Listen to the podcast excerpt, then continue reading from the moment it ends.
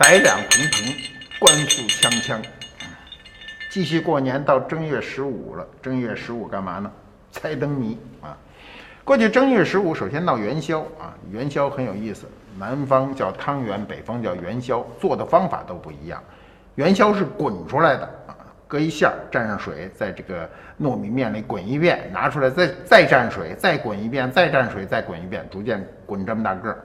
我小时候酷爱吃元宵，觉得元宵是天下美味之一。不是之一，是至味，是最好吃的。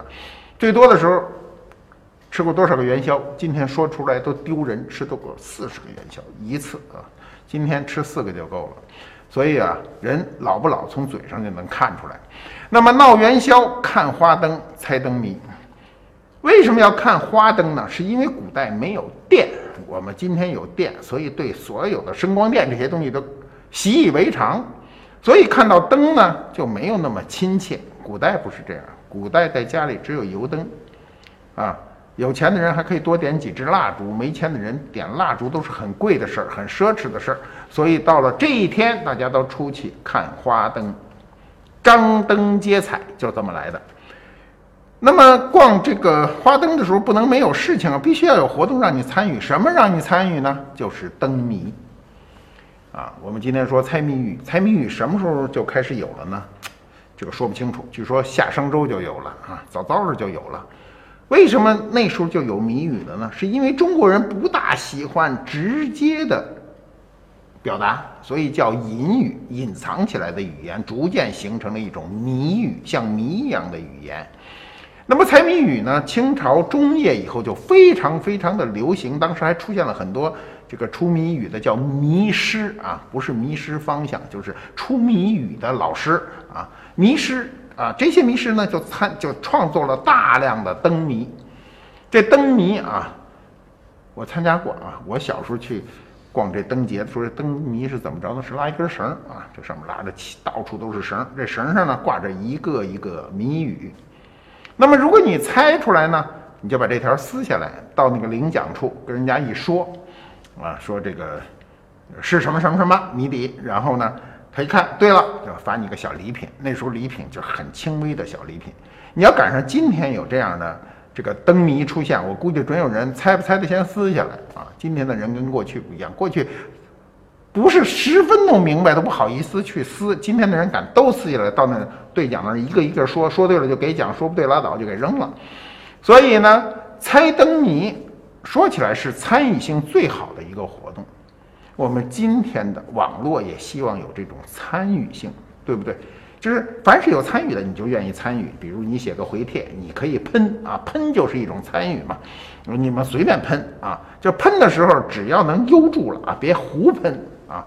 我觉得喷还是一种很快乐的事儿，而且很准确的说出了你的心里的这种状态，就是喷出去。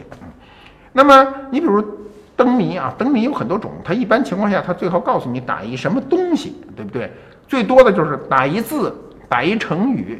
比如有这么一灯谜啊，它叫“心有余而力不足”。打一字，什么字儿呢？反正你就想这什么字儿“心有余而力不足”呢？我告诉你，这字儿没什么可难的啊。你现在还没想出来呢吧？我估计你肯定想不出来。这字儿叫“忍”。忍是怎么回事？你想想心啊，心忍上面一个刃，底下一个心，心有余得多一点儿，这多一点儿直接就上上头去了。力不足呢，把力的那个头给切去，不就变成刀了吗？所以这这个字儿就叫忍。我们小时候啊，猜谜语，我现在是年龄大了啊，不爱猜。前两天人家给我一个填这个填字空，那就是猜谜语，我看着我一个都不想填啊。但是我发过去以后，马上就有人迅速就能够。能够反映出来，那就是说年轻跟跟岁数大是不一样的。年轻人是有极强的好奇心的，所以猜谜语从某种意义上讲呢，是一种智力锻炼。这个锻炼对你是有极大的好处的。那么我们看一看啊，这是一个灯，这种灯今天啊，你觉得没有什么？这是清代，你们注意看，这上面带有雕工。这过去都是王公贵族家里使用的灯，里头可以点多柱蜡啊。现场光太强，如果我们把所有的光都灭掉的话，你可以觉得这忽忽悠悠的这感觉非常好。嗯，它上面填有一种花玻璃。今天你觉得这个花玻璃是个俗不可耐的事儿？你知道，在民国啊，在七八十年前，民国时期，就是张爱玲小写小说的那个时期啊，描绘的那种时期，这种玻璃是非常洋的。我们说了半天灯谜了啊，我们一定要给你出一个灯谜，让你参与。我老说这个东西参与性很有意思。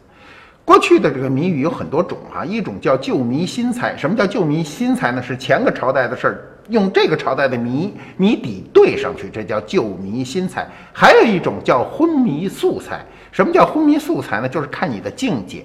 我们这个你的境界越高，谜底就越高；你的境界越低，谜底就越低。昏迷素材，你肯定你懂这事儿啊。我们把。这个谜语发出去以后，前八十位能够准确回答出谜底的人都能够获奖。怎么获奖呢？扫这一下这个二维码啊，扫完扫完二维码，把谜底发上来。我们的奖品是什么呢？我们拿出十套八十个官复猫杯啊，作为奖品。投八十个人都有机会啊，你可以参与谜语。你注意听了啊，昏迷素材，什么东西？